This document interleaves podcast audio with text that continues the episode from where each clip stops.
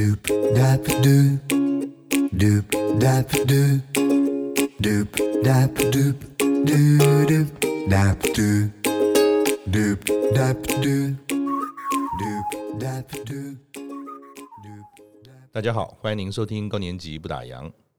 过去啊，我们访问的来宾啊，有不少人选择啊，是以自己呢还在上班打工的时候啊就喜欢的兴趣嗜好，作为他退休后新生活的发展重心。比如说啊，有人喜欢爬山啊，后来当了这个高山的向导；有人喜欢照照相，哎，带大家出去玩，结果就变成了这种旅游的这种拍摄摄影师哈。也有人呢，他其实在上班的时候闲暇时间就很喜欢画画，退休后呢就成为了画室老师，非常的多元啊，也很有意思。但是，但是啊，咱们今天这位来宾哈，他的退休后的选择很特别哦。上半场呢，他本身是一位高阶专业的经理人，你可以想象，他就是那种穿着套装啊、高跟鞋、正经八百的站在这个媒体前面哈，接受这个采访，讲述他的工作专业。可是退休后呢，他竟然成为活跃在舞台上的脱口秀演员，talk show 哦，没有听错哦，我再讲一遍，脱口秀演员哦，带给大家欢笑跟欢乐。这真是超特别啊，超反差的这种转变。好，话不多说哈，那就让我们来欢迎号称全国年纪最大的这个脱口秀演员不知火，火姐你好。嗨，大家好，我是不知火，大家叫我火姐。呃，火姐啊，那你今天一路走来啊，不是一路走来，听说你一路骑来，从那个民生东路骑到我们呃这个这个工作室录音工作室哈。嗯然后我一进门就看见你，就非常的羡慕。他今天呢穿的非常漂亮的这种有红叶的这个洋装，我可以想象哈，他如果骑在路上的时候，那个 U bike 这个飘呀飘飘呀飘的。前两天我才听到一个笑话，就有人说台北市最美的风景是啥呢？就是美丽的女孩穿着短裤，然后骑着 U bike，就是全台北市最棒的风景。我想今天火姐啊。虽然没有穿短裤，但是您穿的这个美美的洋装，非常的飘逸，这样的骑过来，然后满头大汗的赶到我们班，我看到我们的工作室，对，然后刚才据说您发展出一套段子，待会再聊聊哈。那想请教您啊，不知火就是不知呃不就是不知道的不，知道的。知就是知道的知，火就是火大的火，就不知道火。对，这个走跳江湖的艺名啊，有什么特殊的意义吗？哦，如果如果你跟我一样上班超过三十年的话，那你应该就知道什么叫不知火，就是你看这个野火，看到那个野火，不知道哪里来的无名火，鬼八道东西会，鬼八都会就一直冒。哇，因为那就是不。前两天我去新竹啊，一个一个一个新竹横山乡有一个小小小村里面，它的满山后面都是种橘子哦。那刚好有个橘子名字叫做不知火，不知火橘。那我就问那个那个那个这个博物馆的那个讲解人员，我说：“哎哎，笑脸这像话哥不知火而喜，啊，那假料八八道也会。”他说：“不是啦，这个哈不知火是日本品种。”对，所以我赶快上网查，然后就：“哎，该不该不会你是那个日有日本的这种关联？”就一看哦，原来不是日本那个不知火。是八道会的那个不知火，这样来的 这样的一个一个一个江湖的艺名啊。那我们也很好奇哈，你说你是全国年纪最大的脱口秀演员哦？对。那应众多观众的要求说，他们还是虽然看不到人脸啊，还是很好奇。嗯，请问你到底高寿多少啊？我是这样，其实其实哈，大家都误解，你知道吗？大家都以为我年纪很大。其实我我跟一般年轻的演员其实也差不多，嗯，你知道那个像现在很有名的伯恩嘛，嗯、伯恩夜秀伯恩是对不对？其实我真的跟他差不多，是差不多的，嗯，生肖没差几个，你知道吗？嗯，哦、呃，他他他属老鼠，我属兔啊，呃，属牛虎兔，你看到了嘛？差不多差不多，最重要的是大家都要记得安太岁，安太岁比较重要哈，记得安太岁。所以跟这种 talk show 的演员有一件事很重要。刚才我才知道说，原来我们火姐其实是数学系的。对。他刚才那一段呢，就用一个非常巧妙的方式呢，让我们整个混乱，数学都不会算，到底是十进位还是十二进位哈？不过也没关系。但是想请教您，嗯，我们所知道的 talk show 好像都是年轻人的玩意儿，可是在国外其实已经非常久的 stand up 嘛，啊，没错没错。那年纪这件事情，就你来看啊，在这个行业是有什么好处，还有什么福利吗？还是去跟人家吃吃吃吃豆腐、开开玩笑的时候，人家看你是个长者就放你一马，有有这种好处吗？其实我我是全国年纪最大的脱口秀演员，嗯，但是我在脱口秀界有一个脱口秀，不是脱秀，对对，脱口秀，脱口秀不是脱衣秀，大家不要不要误解，脱衣的话价码要更高一点，脱脱口而已，脱口。这个我在脱口秀界走跳有一个外号，嗯，我们都要取一个别名啊，让大家容易记得你。是。我别名就是我是脱口秀界的小龙女，嗯，清新脱俗，嗯。不是人间烟火，嗯，古墓派传人呐、啊，嗯，哪一个演员敢说他比我更接近古墓？这这点我可以确认，因为今天我刚是光是看到您这一身的打扮那么飘逸，又穿又骑着这 U bike 这样一路走来，我肯定相信你是小龙女。对，重重点是我我比任何演员都接近古墓。实际上就是说，嗯、虽然这个年纪比较大，你说福利啊，嗯，福利有。这个这些年轻人都是有一些都是小鲜肉什么的，嗯、那么在后台其实他们都对我非常尊敬。嗯，看到我一看到我就哎立正哎哎，嗯、最常跟我讲的一句话就是：“嗯、阿姨，我不想努力了。”没有，不要跟 Simon 哦，这、嗯、前面这些都是我的段子哦。OK，对，那那我们收回来一点，收回来。哦、我我今天好像被你挑起了我小时候的那个那个基因。其实不瞒活姐讲。我大概从小学时候就开始参与脱口秀这个行业了啊啊啊！为什么呢？因为从小是全班最有名的那个捣蛋分子，然后又有一点小过动，老师讲什么，反正我都说不同意。那一直到了国中之后呢，恶名昭彰。那我们老师哈就知道我有这种天生反骨，跟嘴嘴巴闲不下来。每一次呢，每一次呢，他都在那个，我记得小时候礼拜六都有周会。在上午嘛，那周会完毕之后要不班会要要扫地，对，他就说：“哎，阮经安你来。”我说：“老师干嘛？你呢跟小张你们两个配对，因为我们刚好是一对宝。嗯，平常常常吵架又常常打架，所以他们说你们两个就是最坏的那两个。他说没有讲说，哎，你们两个哈不容易。然后我们今周会哈每次都有点时间，希望有有一些能够让同学放轻松的呃方式。然后我的老师就说：那我问老师说你要干嘛？”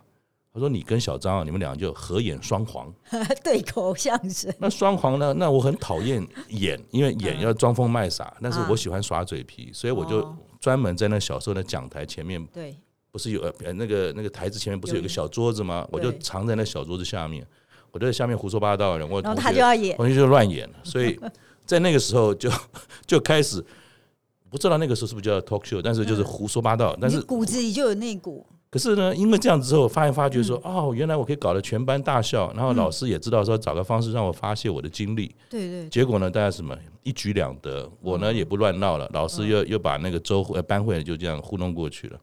那请教您哈，你专注在做这个脱口秀的表演工作哈，嗯成为正职到现在多久了？呃，我。正呃，就是我二零一四年开始做这个兼职的演员嘛，哈、嗯，然后在二零一七年的时候，又跟这个呃现在最红的伯恩啊、贺龙，我不晓得我们高年级朋友认不认识他们哦。嗯、至少伯恩夜夜秀还访问过韩国瑜的蔡英文，伯恩啊，这个贺龙老 K 他们组了一个 Fight Club。然后全国这样巡回演出，嗯、也是一段非常美好的这个经验。嗯、那他们现在也都是非常知名的演员，所以我一直到二零二一年，也就是大概两年前吧。嗯、那就是两年前的三月，等于过完年后，嗯、然后该忙的也都忙完了，嗯、然后这时候正式离开公司，到现在差不多就是两年的两年时间，只是这两年刚好都遇到疫情，是，所以我们演出的方式呢，刚开始也有一些呃改变啊，比如说用线上的演出方式，嗯、这样子。所以两年其实还没有算很长的时间嘛？对对，算是还在幼稚园生这样的。如果正式的话，好，那我们待会再聊更多您现在的脱口秀哈。我们也很好奇，说像您这样已经是高年级的朋友了哈，那你在成为脱口秀的演员之前啊，嗯据说您是高阶专业的经理人，嗯，那你在忙些什么？哦，因为这个职场生涯也实在有够一点点的久哈，所以 所以也呃，也经过很多的历练啊，像说业务啦、行销，嗯。嗯那甚至这个呃，产销人发财，基本上我也都有经历过。嗯、像比如说要带这个研发团队啦、嗯、研发啦、嗯、品保啦、嗯、业务销售，嗯、然后我们当时是在做这个电池、嗯、电池组，叫做 packing，、嗯、然后 battery 的 packing 的工厂，嗯、拉产线，嗯、然后销售，然后最后的整个技术呢移转。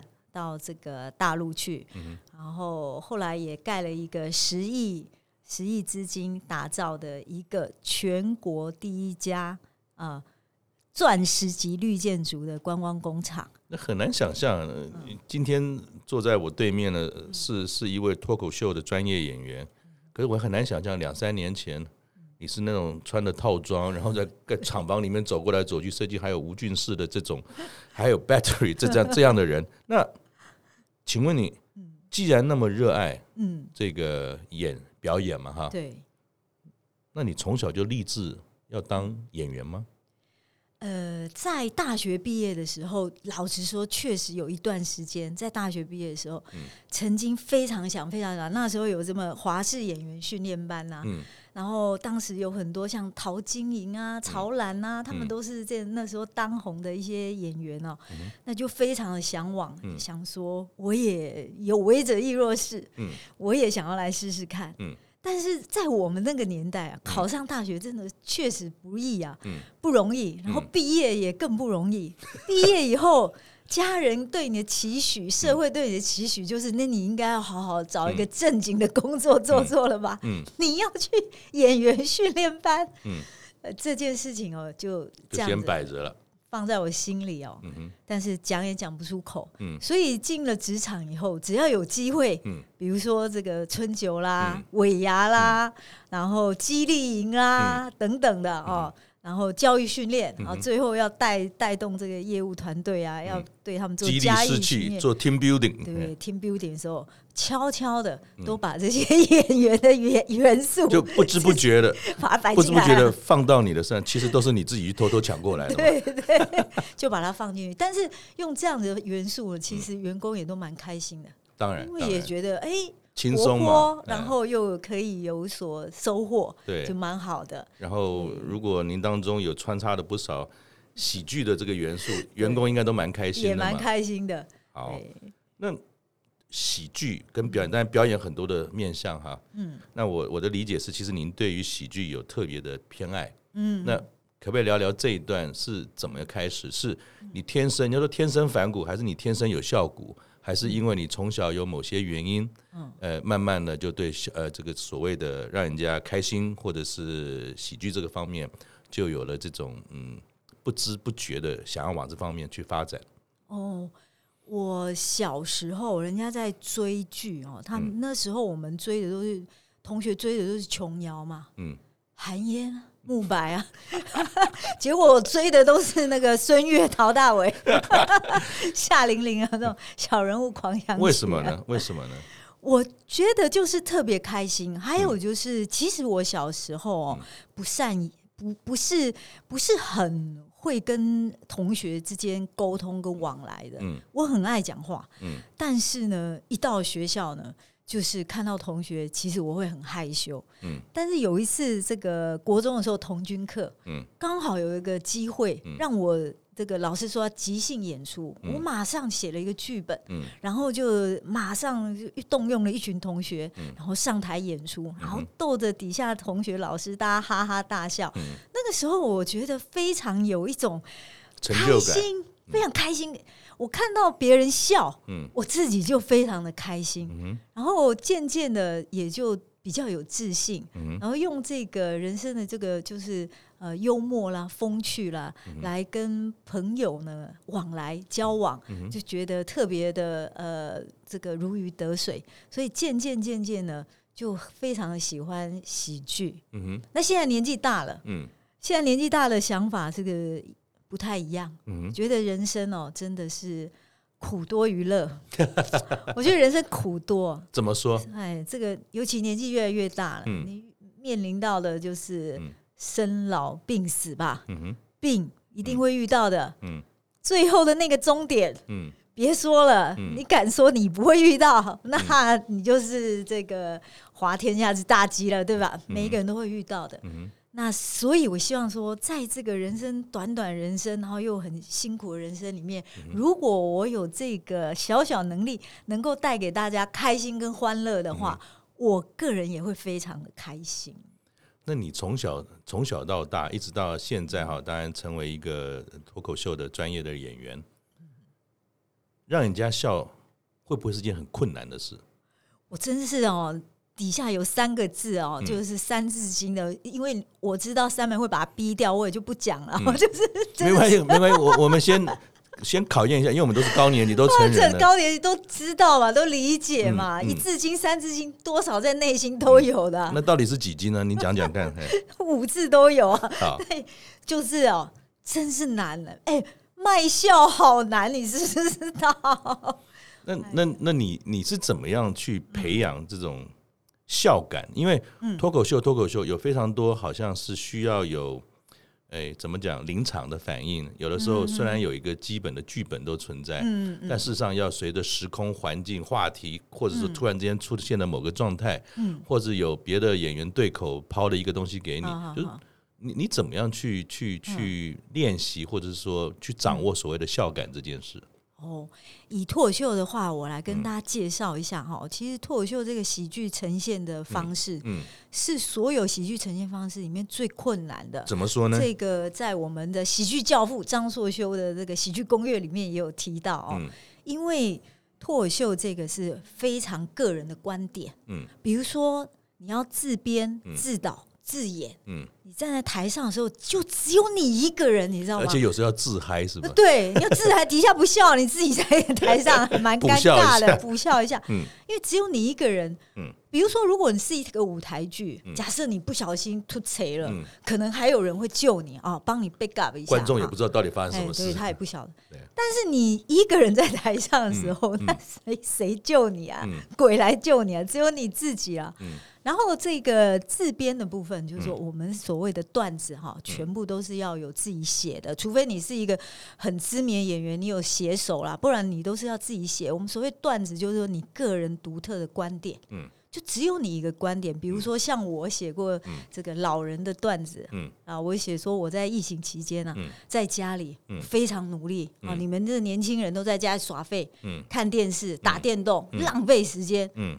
我这老人家在家里拼命写段子，嗯，那我们有一个胖子演员，就说他有一千个有关于胖子的笑话，嗯，那我呢拼命写，嗯，我也写了一千个有关于老人的笑话，那么来一个，然后我就拿了一张白纸出来，你们看，一千，你看满满满满两面白纸，这是一个关于失智老人的笑话，所以像像这样的一个段子，嗯，拿给年轻人讲，就我写好了。给一个年轻人讲，他没办法，他没有办法讲，嗯、因为这个是我个人的端观点，嗯、个人的经历，嗯、所以你要自编，所以你要自己随时的观察生活周遭的一些事情，嗯、还有你个人的经历也跟人家不一样，嗯、然后你要起承转合去做铺排，嗯、然后演你就要上台演。刚刚 Simon 有提到，嗯、就是有一些临场的。嗯。呃，情况是，比如说 像我曾经演过一次一一个段子，嗯，那我是想说，呃，全国啊，全国第一个这个 KTV 在哪里？嗯，你们知道吗？嗯，是在电影院里，因为以前我们看电影，大家都要站起来先唱国歌，对不对？三民主义，跟着唱，这是全国第一家。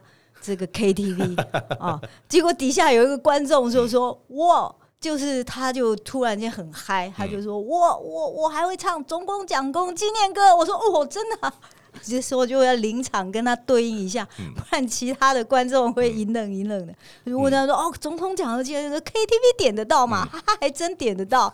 哎，代码零一三，我说我给这位观众一个热烈的掌声。对，那侯姐请教你啊，就是嗯。不了解的人以为脱口秀就是穷打屁、嗯、啊，胡扯淡啊，或者搞笑。可是刚才听您这样讲，其实它是非常高挑战的，从表演的领域，从编导的领域，从临场的反应等等哈。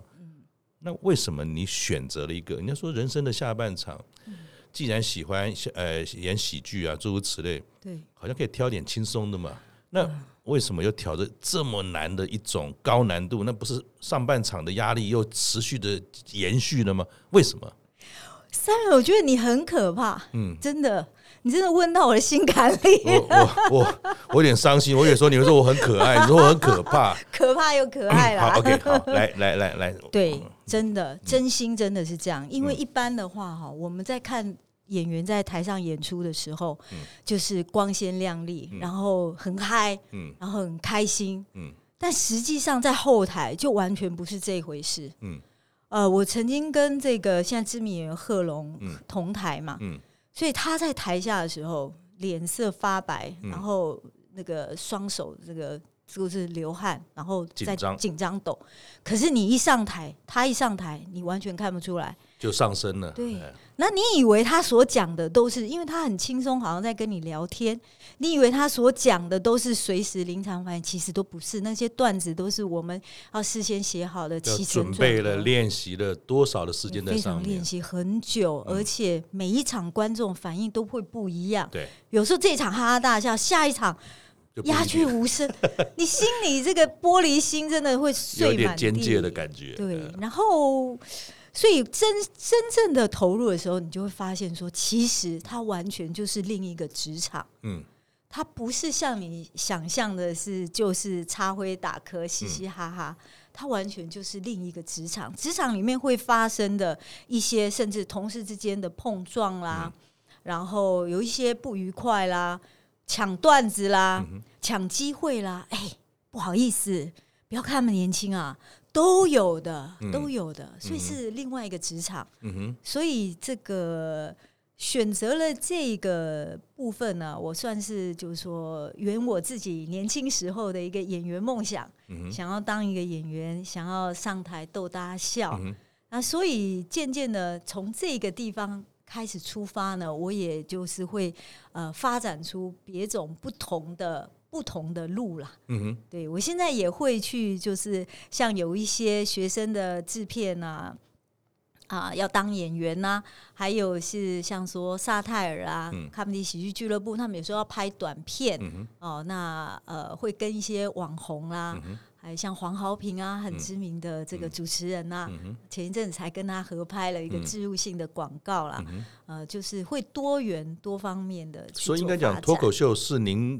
进入喜剧这个大市场或者是领域的一个切入点，其实也慢慢的，它随着您的表演跟知名度，也有更多不同的角色或者说可能性在试在实验着吗。对对对，更多路好像在我前面展开了这样子。然后我在看您的 FB 的时候，知道说您家里有一位老母亲。哦，对对对。在两年前或者快两两三年前，当您做了一个职场的改变的时候，嗯，您是怎么跟你娘讲的？啊，你这可怕又可爱的家伙！嗯、我嗯。根本没跟他说哎、欸，到今天为止，到今天为止。哦是哦，那那我应该觉得安全，因为我相信你妈妈应该不会听这个 podcast。我跟你说，我本来哦跟他是 FB 好友，然后 YouTube 频道也有请他订阅，是。但是呢，我后来发现矛头不对了，风向转了，不对，我马上解除好友，嗯，绝对不能让他发现。哎，那我就好，就就好奇喽。像您从小喜欢这些喜剧，或者说，嗯，感觉这从表演当中得到的乐趣，嗯，以我自己为例啊，嗯，因为我我从小那个调皮捣蛋，其实是从。幼稚园、小学、高中都不，幼稚园、小学、国中，因为我姓阮，在我们那个那个那个区域姓阮的就我们这一户，所以我有一个哥哥蛮优秀，我有一个姐姐蛮优秀的。嗯，只要讲到姓阮，他们问说是老几，只要老三，大家都哈哈大哦，那个。所以我想请教您的是说，如果您从小有这样的一种呃天分或喜好，妈妈他们就知道吗？还是你？回到家就基本上又变成另外一个样子，然后在学校是又是变成你的本样，所以你是指你是怎么样在跟家人在成长的历程当中，就你喜剧这个部分是怎么样跟他们一起度过的？嗯、其实刚开始哦，就是呃学生时代的时候，回到家，甚至于上班的时候，等于说上班是一个脸，然后回到家一个脸，然后到剧场我又换了另外一个脸。就是一个多面人的这种那个性格这样子出现哦、喔，那但是渐渐的，当然妈妈也都知道，因为像说我母亲八十大寿的时候，那我也帮她办了一个一个这个餐会，那里面当然就我是主持人，然后各种喜剧元素通通把它加进来了，对，让她很开心。但是以他们那个年代啊。对于儿女的期望，我也是很清楚的啊。呃，希望儿女成为是什么样子的、嗯、什么样子的人，我都很清楚。嗯、所以呢，我也觉得说，说我有我的梦想，嗯、但我也不想打破他的梦想。那那除了妈妈之外，就当时你在职场上，嗯、我们所谓所谓专业经理人这个角色，嗯，告一个段落要转换的时候。你有把你这一段呃梦想，或是想将要进入的这个领域，朋友们或者以前的同事们知道吗？还是你只是你也是默默的进行，一直到后面他们才知道说啊，我原来不知火就是那个。哎，再后来哦，这个我很多属下，因为在公司其实我也是蛮严肃的，是啊，我们也都是一些比较硬的这种科技方面的这个领域哦。那所以啊，这些同事们。看到我就是属下，看到我也都是有一个距离。嗯，只要有一天我因为我拍了一个短片，然后、嗯、就演一个这个去看病，然后什么都要看的阿姨，一个怪阿姨。嗯，然后自己又加很多戏。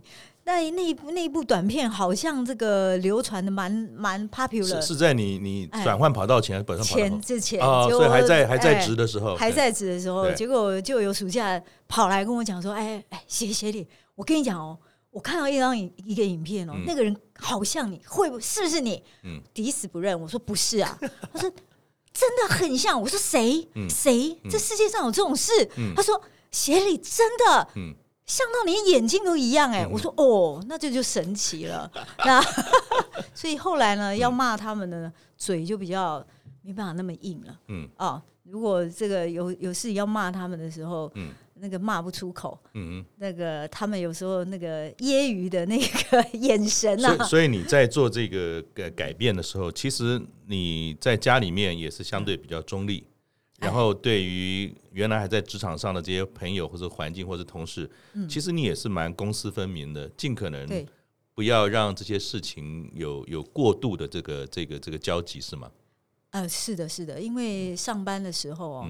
如果这个这个形象啊，嗯、让这个属下有一点混乱的话，嗯、这个对公司的这个公司的进行可能也会有一点阻碍，所以我个人是这样想。属属下可能还好，有没有老板来关切过？哎，老板还好，老板还好，可能就平常不太看这个节目，都都看工厂，看那个财务报表，不会看短片的是吗？对对对。OK，好，那你看啊，呃。你从上半场在这种所谓一般的产业里面，尤其是这种硬邦邦的制造啦、高科技的行业哈，那你后来转办转变了到下半场作为一个表演工作，然后还取一个有趣的叫做不知火。你从一开始到现在哈，就是这个的心路历程。嗯，你可以大概讲一下吗？就是虽然有些准备，嗯嗯嗯，那你刚才提到有一些犹豫，有些定得顿得啊，做不做做做，然后做了之后跟你想象是不是一样？会不会笑了半天没人笑，或者是说卖力的演出，可是好像接受到外面的邀请也不多，掌声也不够不够这个猛烈。就是你一路走来，从准备要做这件事，一直到现在，应该有不少转折点，有没有几个？重要的场景，事实上推着你一直往前走，可以请火姐分享一下吗？哦，呃，我跟这个就是贺龙哦，这个演员，嗯、这个。这个缘分蛮深的，嗯因为我们当时演出的时候，就曾经有演出过一个特务妈妈，我演一个特务妈妈，她演我的儿子。嗯，那那个影片呢，她把它剪了放在呃这个网络上，还蛮受欢迎的。嗯、那所以一路走来，跟贺龙之间呢，就有很多的这个呃这个缘分在了。嗯、所以有一天晚上就是我做了一个梦，嗯、我就觉得也是蛮悬的、啊。嗯，我做了一个梦，就是贺龙呢，他在一辆火车上面，嗯、然后我在月台，那他就开那个他在火车上，火车慢慢开过来的时候，嗯、他就对我讲了一句话，嗯、他说：“火姐，这是最后一班列车了，你还不上吗？”嗯，我就惊醒了、欸，嗯，这这我就惊醒了。嗯、那当时我的想法就是说，我的想。其实做了这个梦以后，还是经过了一段时间，我才几年，我才真正离开。从那个梦开始，我开始在想这个问题，嗯、就是说我这么喜欢做表演，嗯、哦，那但是它都一直在我的脑海里面而已。嗯嗯、那如果有一天我要走了，我要死了，嗯、啊，我躺在我的床上，嗯、我心里会想什么？嗯、我心里可能会想说。当时如果那个时候我有去试试看的话，那我就会知道。说当演员的滋味是怎么样？他可能会成功，可能会失败，我们不晓得。但成功跟失败又如何定义呢？是来谁来定义说，哎，你成功了？谁来定义你失败了？但唯一我们知道的是，你有没有尝试过？你有没有知道当一个演员的酸甜苦辣？你真的有试过以后，那你就会知道说，哦，我知道了，原来当一个演员是这个样子啊。可能跟我想象一样，可能跟我想象不一样，但是我试过了。那如果我没试过，我要走的那一天，我觉得我心里应该会有个疙瘩，就说啊，当年那个时候我有机会，我怎么不试试看呢？那那你当时哈做了这场这场梦，嗯，梦醒之后想清楚了，嗯，你接下来做了哪些准备，不要让这个梦就白做一场？哦，因为其实。当任何一个行业都是一样，嗯，就是努力还是必须的，嗯，所以随时要写段子，嗯，随时要上台去做演练，嗯哼，那随时要在更精进，嗯哼，看别人的演出，嗯哼，然后看书，这些必要的基础功夫都还是一样跑不掉，都一样要做，所以啊，呃，如常的，就是把它当做一回事，嗯哼。然后扎扎实实的，一步一步的去做。那像这些练习呢，嗯、累积了多久？就是我们说一般来讲，呃，有没有一个说法，就是好像很多事情要从不懂到专家要一万个小时了啊。但我们大概到了五六十岁，还要一万个小时，可能下辈子再说。但总之，它就是需要一段的时间啊。那您在这样的一个练习的过程当中，有没有遇到某些东西跟你想的不一样？有没有说你在练习的过程中，甚至说有些坎就是跨不过去？比如说自编自导，自编有的人会演，但不见得会写剧本嘛。那那那你有没有在这个练习的过程当中，曾经遇过挑战，甚至还差点跨不过去？有吗？呃，像有些时候啊，就是心理的素质，我觉得也是非常重要。怎么说？什么叫心理素质？心理素质，比如说我们在过去的职场里面，嗯。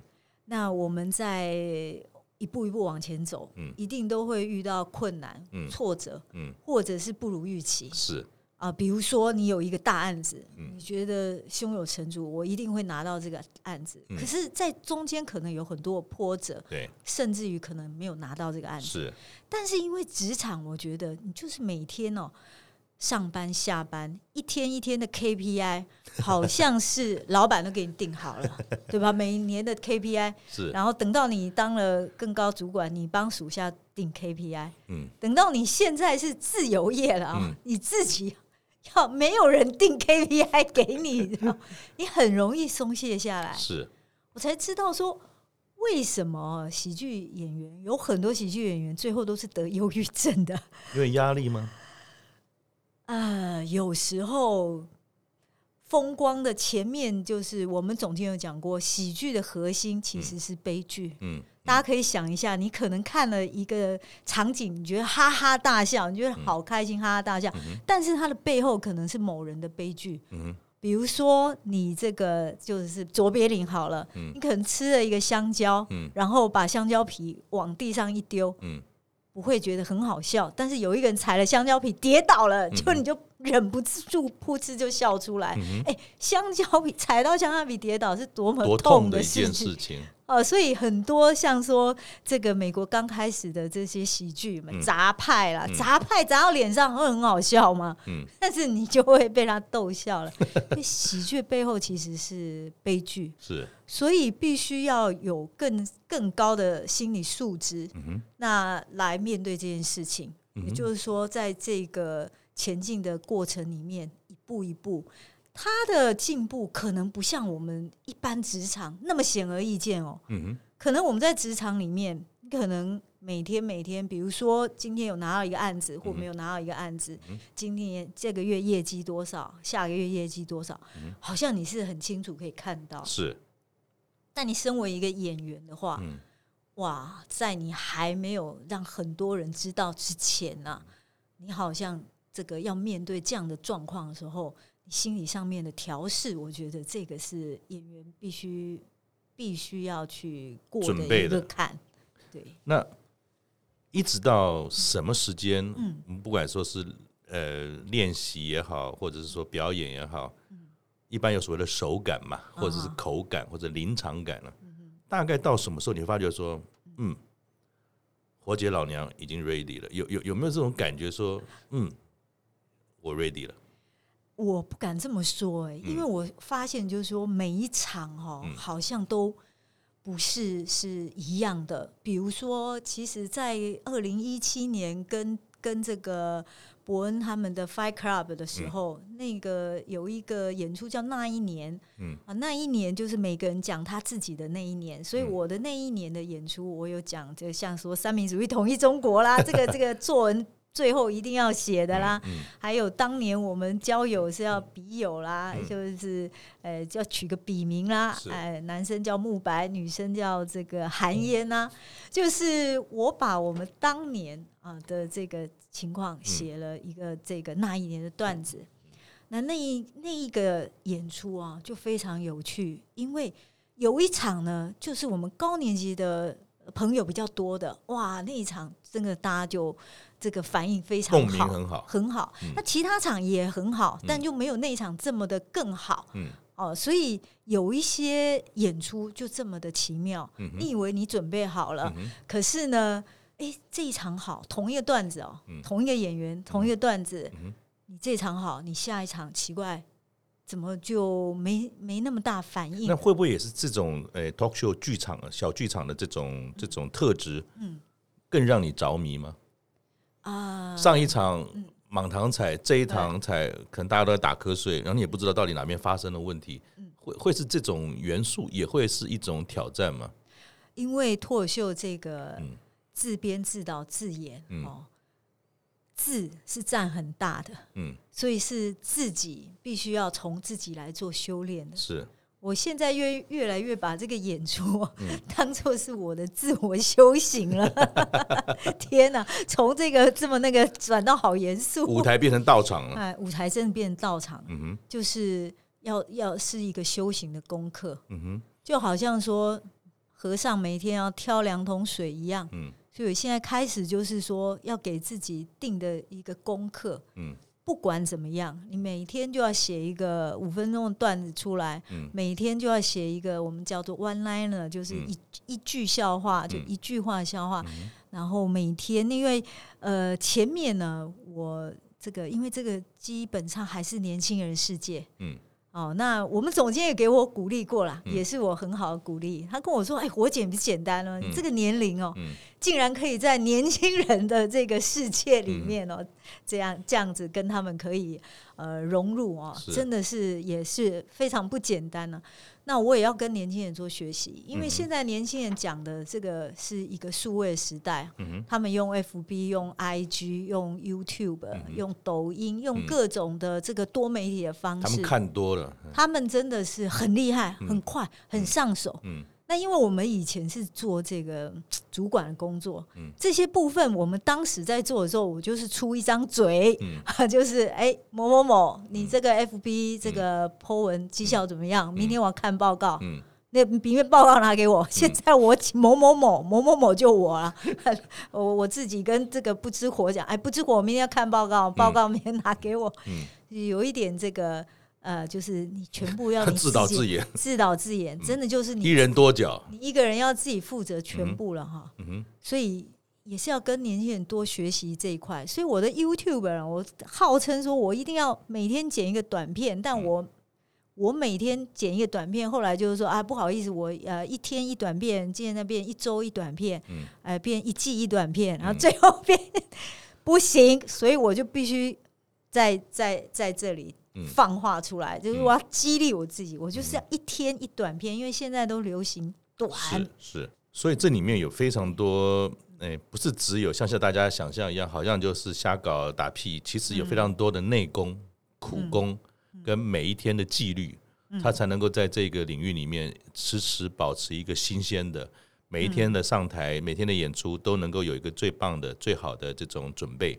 跟呃观众互动，而不是好像真的站上去就是，诶扯扯屁就可以，这是跟我们想象完全不一样。对，甚至甚真正站上去之后，就要有这种临场反应。嗯、我们也是经过训练的，是。因为像我这个，就是我们有参加这个即兴剧团，那随时都是在演即兴剧，嗯、就是没有剧本的，嗯啊，随时就是要训练这样子的反应，是跟这个这个互动。那如果我们再再不小心拉回来一点，脱口秀真的比较适合年轻人去发展吗？还是说这么多的学习、这么多的苦功、这么多的临场反应等等，有一定的年纪的人如果有兴趣像您一样投入了这个行业，年纪会是个限制，还是它反而是一种加分？我我这个最近哈，就是在。呃，在这个研拟一个呃有一个课程，嗯，叫做就是高年级生脱口秀笑哈哈，嗯，嗯，为什么呢？因为我也我周围的朋友，其实呢，他们也有来看过我表演。那其实我后来他们就比较少进来，我就问他说：“为什么你们不喜欢喜剧吗？”他说：“我们喜欢呢，但我们都是去看那个相声瓦舍啦，啊，或者是这个全民大剧场啦，就是传统民俗的，对，就是那种要进那个那个国家剧院那种。”我说：“哦，那真的很高大上，不是大家不喜欢喜剧，是他们还不认识脱口秀。”那实际上哦，我觉得高年级生哦，嗯、来接触脱口秀是非常棒。为什么？嗯、因为他们有很多的人生的这个智慧，对，他们有人生历练，对，他们对于人生有独特的看法跟见解。是这个部分呢，把它写出来，转成这个幽默，嗯、我觉得一定很棒的。嗯、另外，最重要的就是这高年级生哦，嗯、或者是我们已经退休的，在家里。不要看儿子媳妇都不顺眼，猫啊狗啊都不顺眼，这些不顺眼，我告诉你，太棒了，你的素材好多啊，你把这些不顺眼都收集。所以应该大家听了火姐这样讲，应该能够化悲愤为力量，也就是说，经过适当的训练，老狗也可以出新招，而且不要忘了，我们的什么不多，我们的人生历练很多。嗯，我们笑人家跟被人笑的时候也很多，所以俯手捡来都是段子，都是段子。所以我就我就是这个今年开始，我就想说，嗯，我想要把这个脱口秀呢，这个推广到我们高年级高年级生。啊，很棒，要让大家呢多接触，然后多来玩，嗯哼。啊，而且最后呢成果发表，就帮大家办一场秀，那这个基本的。基本的观众都有啦，嗯、你的儿子、你的媳妇、你的同事、嗯、你的舞童有没有？嗯、全部同宗什么的，全部叫来，绝对你一个人都可以办一场个人秀。所以你看，你不只是演员的这种这种专业，你把以前高阶管理人怎么开发市场、怎么设计产品这些事情全部带进来，所以路绝对不会白走。而且干过高阶经理人，说不定在做脱口秀的时候，反而有企业经营的概念，能够推动的更好。好，那胡姐有没有什么这种？哎，我们说你刚才讲说这个喜剧的后面是悲剧，悲剧带出来就是喜剧。那有没有什么你在表演的过程当中哈，嗯你最难忘的跟观众互动的经验有吗？哦，难忘是不是？现在哦，这个脱口秀是比较夯了哈，大家就是听听听知道就是什么是脱口秀。在以前呢，在我们那个年代，就是十年前，嗯。很多人根本就真的是听不听不清楚什么你讲什么脱口秀到底是什么，嗯、而且在当年哦，当年这个。卡米蒂喜剧俱乐部，也就是我的这个老师张硕修，嗯、他呢，呃，俱乐部就在这附近，松烟哈，松烟地这个有一个咖啡 shop 的地下室，是，但是因为那时候房租大涨三倍，嗯、所以就开始流浪，关起来，嗯，但是还是这个梦想还在，所以我们当时是流浪到台北市各各个咖啡 shop，嗯，或者是餐厅哦，嗯、有场地的就借一下。然后上台表演，然后有一次我下班了，我就打电话给我们总监说：“哎，总监，总监，我今天可以去讲吗？”嗯、他说：“啊，你快来，快来！”嗯、我就赶快赶快赶过去。嗯、结果我我一赶过去呢，我就发现啊、呃，演员就只有我一个，难怪叫我快来。嗯、呃，但是呢，呃，观众呢还没到场。嗯，哦，那等了一个小时呢，呃，观众也还没到场。啊，再等下去呢，终于来了两个观众，嗯、所以就一个演员，两个观众。啊，那个两个观众呢，还给我划手机，那个场面大家想象一下啊，嗯、就是一个演员，两个观众，这个这个实在是太难忘。嗯、但是呢，我后来看了我那一天的照片，嗯、我觉得我真的也要给自己鼓鼓掌。我在台上自己还 自嗨笑的蛮开心的。自己在真的很不容易。你看，哎、欸，等了两个小时，然后还还来了两个人，对 然后还在划手机，划手机很不容易。所以我刚才可以体会到，就是说，嗯，如果你说它是悲剧，也蛮是的。嗯、也就是明明是一个脱口秀，应该是满堂彩，哈啦哈啦的，结果只来两个小猫，然后你还在那边硬要把那七分钟，而且要讲的很嗨，就算底下在划手机，根本不晓得干嘛。嗯我觉得心理素质这件事情，基本上简直就是脱口秀的最重要的关键嘛，是非常关键。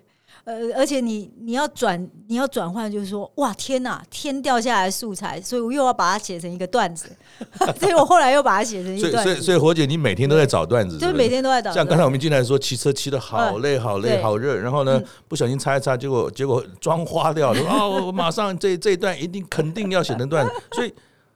是不是也因为这样的一个职业上，不管是职业病，或是职业上的敏感度，你会更细微的去观察人生吗？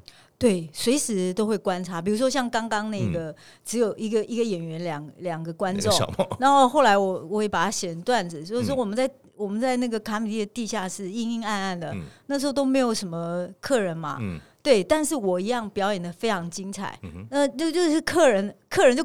就就就给我鼓掌了，我真的觉得好感动这客人。然后那客人一边鼓掌啊，一边还给我鼓励，就是说：“靠，你们这边蚊子怎么这么多啊？” 所以，我就是要把悲伤的事情把它转换成喜剧。像最近啊，最近这个我们总监啊，他就跟我，他就跟我讲说。这个火姐嗯。啊，她说我呢是脱口秀界的迟到者，嗯。啊，因为我是年纪这么大，才投入嘛，是被高科技耽误的脱口秀脱口秀演员。那但是呢，这个我呢，这个合作过的演员呢，都大红大紫，啊，像伯恩，嗯，这个贺龙，他们都大红大紫，所以他期许我为大红大紫。我说好。谁谁要当这个造王者？难道我是脱口秀界的朱立伦吗？为什么？我也想要呵呵做代级，好不好？嗯嗯、不要老是把我只当造王者。所以平常的这个自己的事情，嗯、然后在一些观察啊，比如说最近写的这个，就是看到这个政治上面的这个纷乱，嗯、然后就把它连接，嗯、然后所以随时随地都在做这个观察。所以你刚才提到高年级啊。不只是说来欣赏、嗯、欣赏这个脱口秀，对，如果他们也愿意来学习，不一定要成为大红大紫的演员，嗯、反而这是一个很好的练习脑部不要打烊的这个这个方方式嘛，对，真的很棒。因为你看，又要想，对，又要笑看人生，对，要把说骂狗骂儿子转化成是个段子，嗯、然后呢，还要说站在台上呢，呃，接受这种冷酷的批判，有的时候还没有人来笑声，所以。这在在的种种都在激发他的身跟心能够触动，而不是只有在欣赏而已嘛。对我，不过我我想是这个呃，那个没没有人笑的那一段哦，嗯、我们就是因为呃，把它当做职业跟兴趣哈，嗯、我我想我们还是把它分开，嗯，我会觉得会比较好，嗯，为什么呢？因为真的你转战到职业，嗯，呃，你就可能就要面临这这一块，当然当然当然，那如果你把它当做一个。呃，兴趣，兴趣，然后很开心的，可以呢做一个这个随时随地的生活观察家，嗯，然后把你的人生的智慧转为这个幽默，嗯，那把你这个人际关系呢可以调整的更好，嗯，那开开心心的，让你的这个人生下半场每天可以更过得更开心，嗯，我觉得这样子就已经非常非常的饱满跟足够了。而且呢，说不定还有认识一些新的朋友，对，可以一起来，我们讲说搞笑好了，至少他都是开心的嘛。对，而且就是人生哦，有很多像刚刚提到的很多段子，都来自于真的就是人生的一些比较这个不如意的地方，挫折的地方。对，但是你把挫折的地方，你把它转过来之后，其实真的就会豁然开朗了，而且自己也就过去了，可以把自己的事跟大家讲，也是很不容易的一个人生的历练嘛。啊，对，像我我。嗯我我讲我自己好了，因为我那也是我的段子，嗯、因为我的名字叫做淑芬。嗯，其实，在我们那个年代哦，淑芬真的很多哎、欸，嗯、蔡奇阿米啊。嗯、但是我就觉得，为什么我的名字，我妹妹两个名字都非常诗情画意，嗯、为什么我的名字就要被算命的取作淑芬？我这个坎一直过不去。嗯，直到后来，我就把它写成一个段子。嗯，那我的段子就是说，其实我们全班哦，嗯、有。五十个人有四十九个淑芬，其中有一个非常高大上，人家就不叫淑芬，嗯，人家叫淑慧，嗯，好，所以呢，我这个淑芬呢，跟别人淑芬不一样，嗯。我呢是淑芬党党主席，嗯，我是淑芬党，所以我们全国只要叫淑芬的，麻烦哦，就迁户口到我们的这个松山区来，嗯、我一定高票当选立委，好不好？啊，大家这个不要忘记缴党费。所以我我把它写成段子了以后，嗯、我对淑芬这个名字，嗯，嗯我就觉得豁然开朗，我觉得肃然起敬，而且我对我。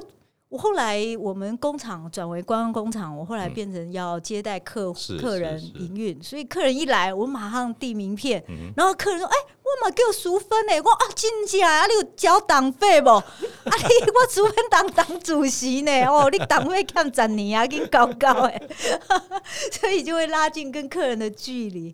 然后呢，这个这淑芬这件事对我本来是一个困扰，我就觉得哎。常开心哎，他又是一个新段子。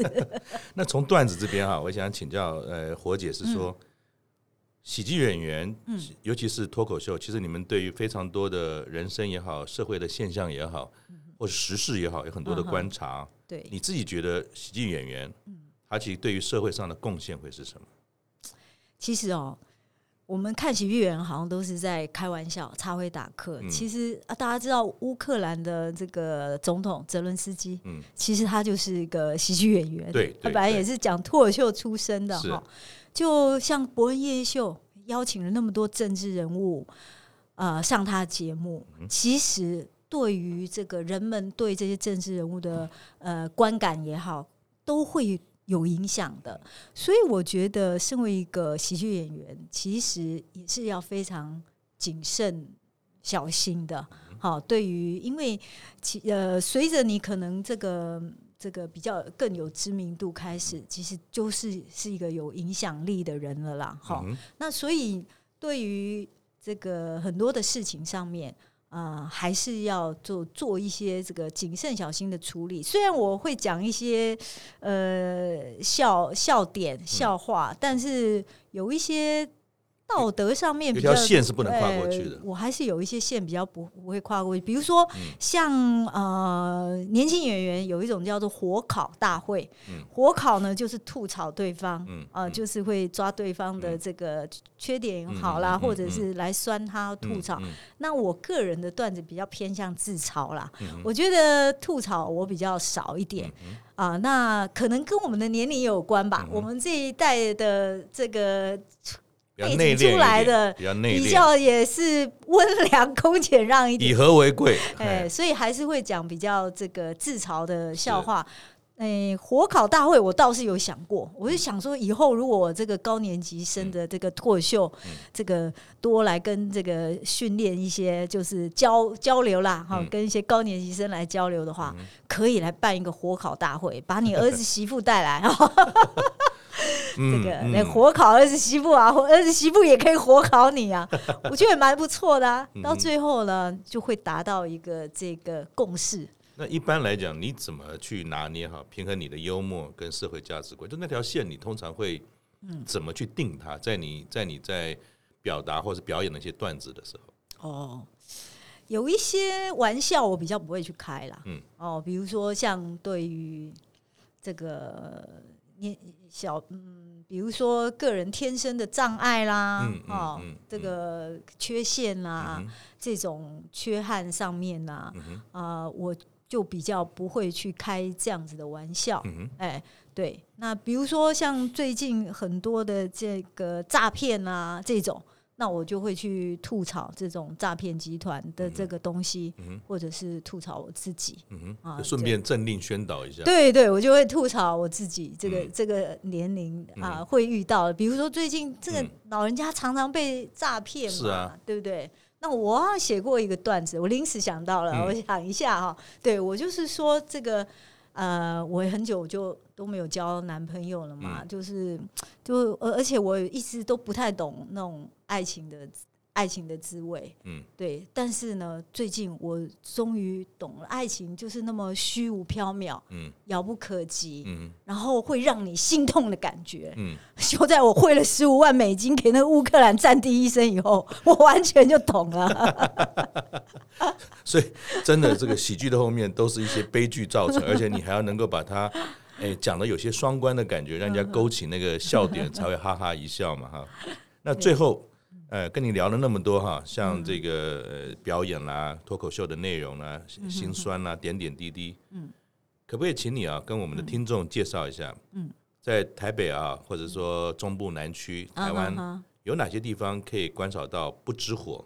或者其他的表演者的脱口秀演出，可以让大家也去感觉一下。今天听完你的这个呃访谈之后，也可以多去了解跟接触脱口秀。然后欢迎大家哈，就是在台北呢，就有很多的喜剧俱乐部啊，像我们最像我最常去的就是卡米蒂喜剧俱乐部。嗯哼啊，那他经过了这么十五年来的颠沛流离以后呢，终于有一个固定的、比较固定的场所，而且是非常棒的场地啊。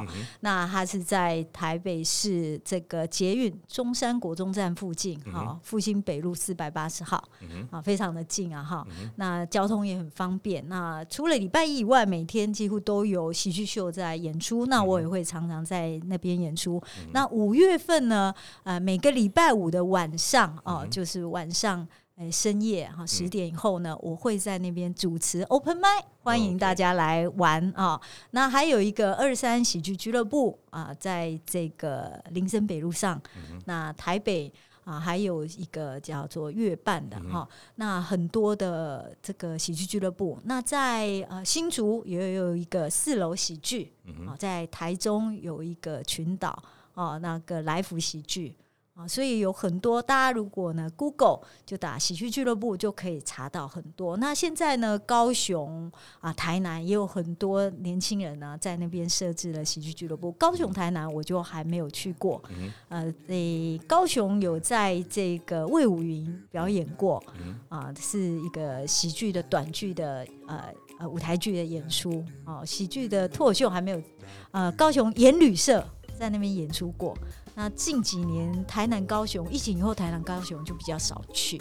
是，谢谢谢谢火姐啊。嗯，我想最终呢，哎，套一句卓别林啊，这个伟大的喜剧演员的一句话，他说：“近看人生啊，嗯，是一出悲剧；远观人生啊，它则成了喜剧。”也欢迎大家，如果有机会，多来看看咱们火姐的脱口秀啊。我相信您不只会看到一场喜剧，也会看到他精彩的人生。谢谢火姐，谢谢谢谢大家，下次见，拜拜，谢谢，拜拜。